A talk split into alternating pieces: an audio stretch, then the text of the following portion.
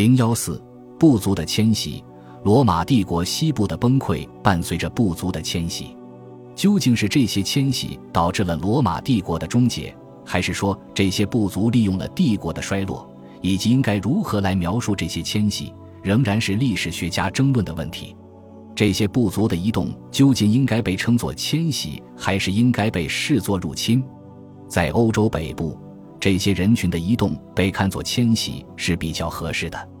那些说日耳曼语言或凯尔特语言的部族进入的绝大多数地方是罗马军队业已撤离的区域，有时候他们这样做还得到了罗马人的鼓励。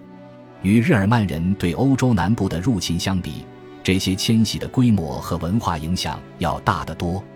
罗马帝国西北部有大片地区接受了日耳曼语言和文化，这种情况在英格兰尤其明显。同样的情况也发生在莱茵河以西和多瑙河以南的地带，包括现代比利时、德国、瑞士和奥地利所在的那些地方。现代欧洲地图上最引人注目的一些地名是与五世纪和六世纪时到来的那些部族有关的，譬如英格兰以及那里的萨塞克斯和埃塞克斯等一些郡的名称，苏格兰、法兰西、不列颠、阿尔萨斯、巴伐利亚等。当然，这些部族迁入罗马帝国境内，也造成了他们原住地的政治真空。这就为居住在更加偏东地区的居民的迁徙和入侵创造了条件，譬如那些原先住在今德国所在地斯堪的纳维亚半岛以及斯拉夫人原住地的部族。欧洲北部不同语言和族裔居民的分布要到十世纪才稳定下来，才开始形成其现代状态的雏形。对文字记载稀缺的时代，历史学家很难把握迁徙这样的活动。当时史料所提及的，一般只是首领，而不会就民众的情况留下可靠的信息。而且，通信的困难和谣言的盛行，也会使得关于首领的记载失去准确性。我们能够确认的，仅仅是一些人名，譬如阿瑟王。这些人可能是非常关键的政治人物，在很广大的区域内有影响；也可能是昙花一现的领袖，仅仅在狭小的地方有重要性。借助观察出自这个时期的数以千计的墓葬，考古学家一直在试图勾勒出普通民众迁徙的情况。不过，他们做的这项工作本身就具有不确定性。迁徙者和本地居民的遗骨混杂在一起，难以分辨；而与死者埋葬在一起的珠宝和其他物件，有时被说成是萨克森人风格的或者法兰克人风格的，但是他们实际上不单可以标志死者的族裔。也可能是当时一种流行的时尚样式，或者可以说明当时某种器物流通的程度。不过，考古学的研究证明了迁徙确实发生过。譬如说，那些由德意志北方地区迁移到英格兰东部的人，用来放他们死者骨灰的罐子，在制作和装饰上和他们之前在原住地使用的骨灰罐是完全一样的。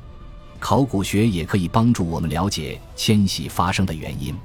德意志北部沿海的土地在五世纪和六世纪的下沉，引发了频繁和持续的洪涝问题。那里的一些居民因此把他们的居住地建造在高地上，而另一些居民对洪涝灾害的回应显然是渡海前往不列颠。在公元四百年的莱茵河上航行的船只有一些最近在美因茨出土了。莱茵河在当时是隔离罗马人和蛮族的主要分界线。有些法兰克人的确曾经被允许居住在莱茵河口西边的土地上，在战争中被罗马人俘获的其他日耳曼人，包括法兰克人，也有被安置在高卢北部的。他们被分散成小群体，并成为罗马军队招募兵员的对象。法兰克人在这方面尤其典型，他们既是罗马人的盟友，又是他们的敌人。在四世纪后期。有一些法兰克人变成了罗马军队的将领，甚至担任了执政官。高卢的防御体系是在三世纪建立的，日耳曼人此前曾经发动一系列重大攻势。该防御体系在五世纪时仍然有效。罗马人在特里尔控制着高卢，因此高卢的大部分地区在当时仍然是安全的。罗马的军团和海军甚至在不列颠成功的反击了苏格兰人、不列颠人。皮克特人从哈德良长城以北发起的多次进攻，也反击了由海路前来的日耳曼人。在每次的蛮族进攻之后，罗马人都进一步加固了他们的堡垒。在399年，统帅西方罗马军队的日耳曼将领斯提利科便亲自到不列颠来督察军事行动。但几年之后，形势就发生了巨变。在406至407年的冬季，日耳曼各部族，尤其是汪达尔人、勃艮第人和苏维会人，越过莱茵河进入高卢。有可能是为了逃避来自亚洲的游牧部族匈人。此时，匈人正将他们的控制范围扩展到多瑙河以北的广阔区域。于是，有一位叫君士坦丁的将领带领他在不列颠的大部分军队渡过海峡到高卢，以应对那里的蛮族。当萨克逊人在408年进攻不列颠的时候，那里几乎没有罗马士兵的防卫。皇帝或诺留不得不授予不列颠人民拿起武器自卫的权利。他无疑认为，就像以前曾经发生过的那样，一旦危机过去，政府可以重新恢复其权威。可是这次的危机和以往的危机有所不同。欧洲大陆不间断的政治麻烦，使得帝国不再可能重新关注不列颠。历史学家对此后差不多两个世纪的时间里英吉利海峡的北面发生的事情几乎一无所知，仅有的一些史料都十分模糊，很难解读，充满了因为暧昧而让人头痛不已的暗示。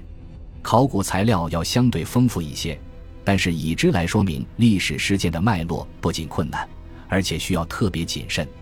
不过有些事实以及许多推想还是浮现出来了。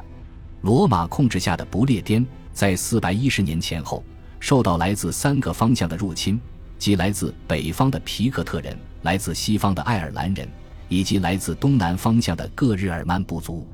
皮克特人的进攻在五世纪似乎停止了，他们好像并没有在哈德良长城以南建立居民点。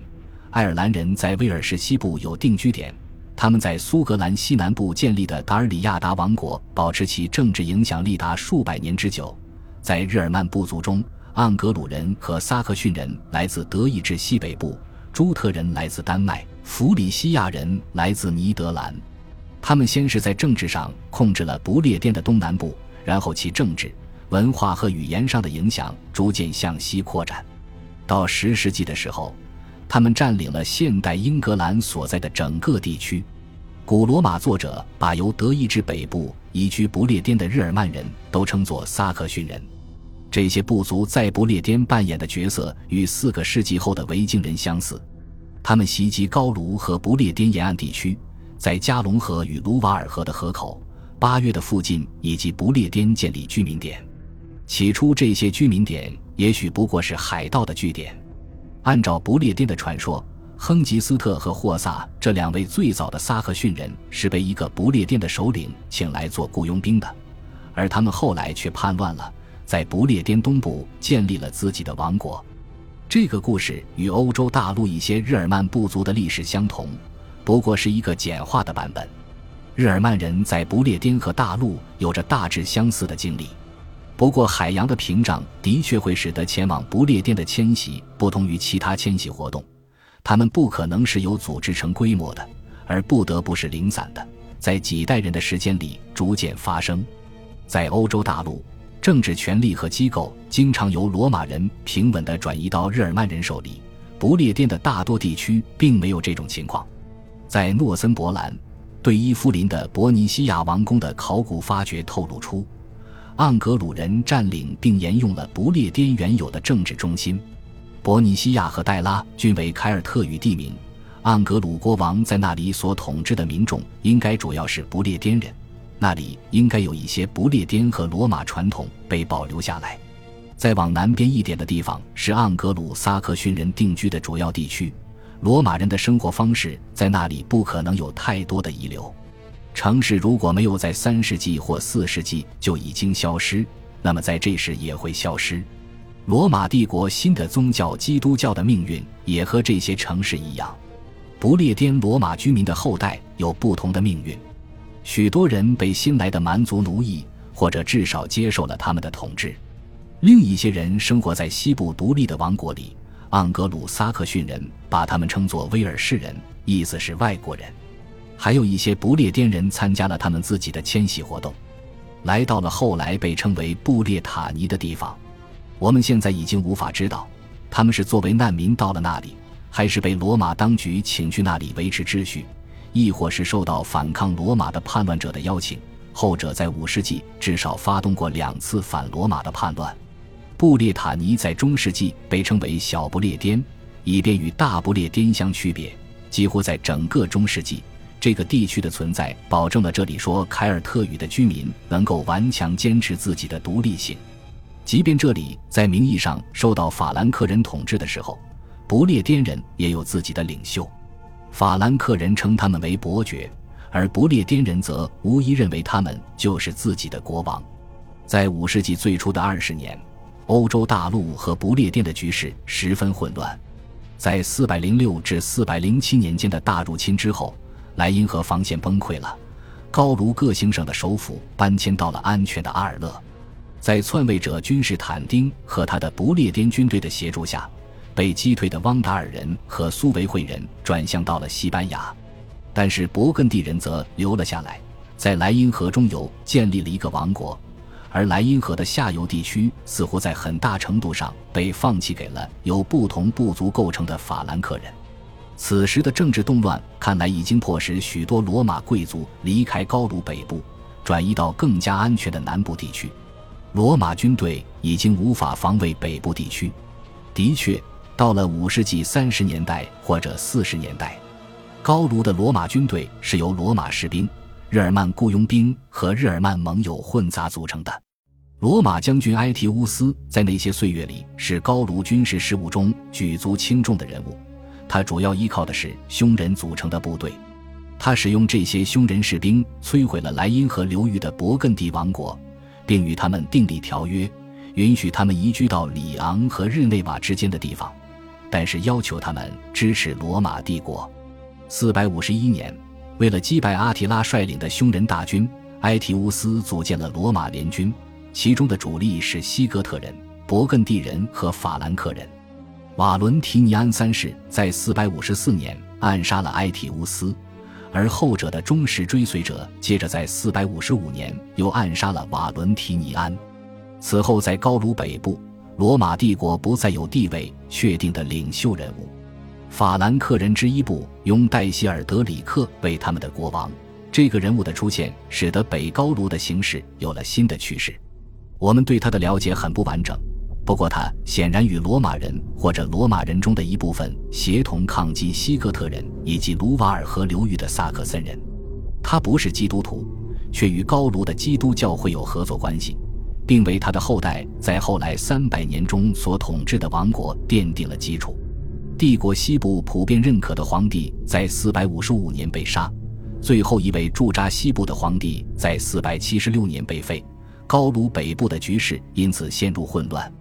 对这里的许多人来说，希尔德里克此时肯定显得像是一位理所当然的统治者。他在481或482年去世，被安葬在图尔奈。他的坟墓展示了其权力的一些特征，里面有数百枚在君士坦丁堡铸造的金币，可能是作为津贴赠送给他的；还有一枚罗马将军惯常佩戴的胸饰。希尔德里克的继承人是他的儿子克洛维。通常被认为是他确立了法兰克人在高卢的统治。在克洛维去世大约七十年之后，图尔的主教格里高利写下了他统治的情况。虽然克洛维统治的一些细节为后人所诟病，但是其成就是显而易见的。通过武力征服和接受正统的基督教，克洛维收复了高卢北部的罗马人。他还收复了法兰克人各部。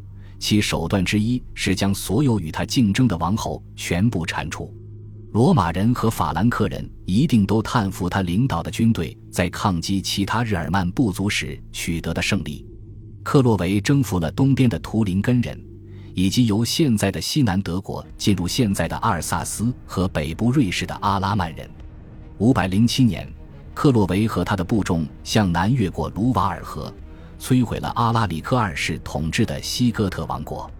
当克洛维在511年去世的时候，法兰克王国由他的四个儿子联合统治，他们消灭了勃艮第王国，并以在军事上帮助东哥特人为交换条件，兼并了普罗旺斯。到了六世纪中叶，统治法兰克王国的希尔德里克和克洛维的后代，即莫洛温王朝，也已成为罗马帝国之后最强大的蛮族统治者。几乎整个高卢都在他们的统治之下。他们在意大利也有一个立足点，而且还迫使图林根人、阿拉曼人和巴伐利亚人向他们称臣。他们声称对英格兰的东南部拥有的宗主权，也许不像大多数英国历史学家认为的那样虚幻。克洛维去世最晚的儿子克洛塔尔一世在五百六十一年的临终遗言，因此是可以理解的。啊，竟然把我这样伟大的国王都杀死了！真不知道这个天上的国王是什么样子。法兰克人作为罗马权威的继承人，在六世纪建立了新的政治稳定。不过，在这个时候，部族的迁徙运动仍没有终结。匈人霸权在453年阿提拉死后瓦解了，一些部族移居到西欧，另一些部族则乘机向南或者向西迁徙。巴伐利亚人在六世纪早期到了多瑙河上游地区。在六世纪中叶，来自中亚的游牧民族阿瓦尔人说服伦巴德人转移到意大利，自己则移居到多瑙河中游地区，并在这里建立了一个强大的王国。西至图林根，东抵君士坦丁堡，都是他们的掠夺范围。直至八世纪后期，阿瓦尔人的王国才被查理曼击败。保加尔人在七世纪定居下来的地方在阿瓦尔人的东面。最后。目前，考古学家才刚刚开始理出头绪的问题是斯拉夫人各部族的迁徙。他们是东北欧的原住民，约六世纪开始向南越过罗马帝国在多瑙河的防线，进入帝国的巴尔干地区，向西进入波西米亚和摩拉维亚，以及维斯杜拉河与易北河之间原来日耳曼人居住的地区，并威胁到图林根、萨克森和丹麦的日耳曼人。恭喜你又听完三集，欢迎点赞、留言、关注主播，主页有更多精彩内容。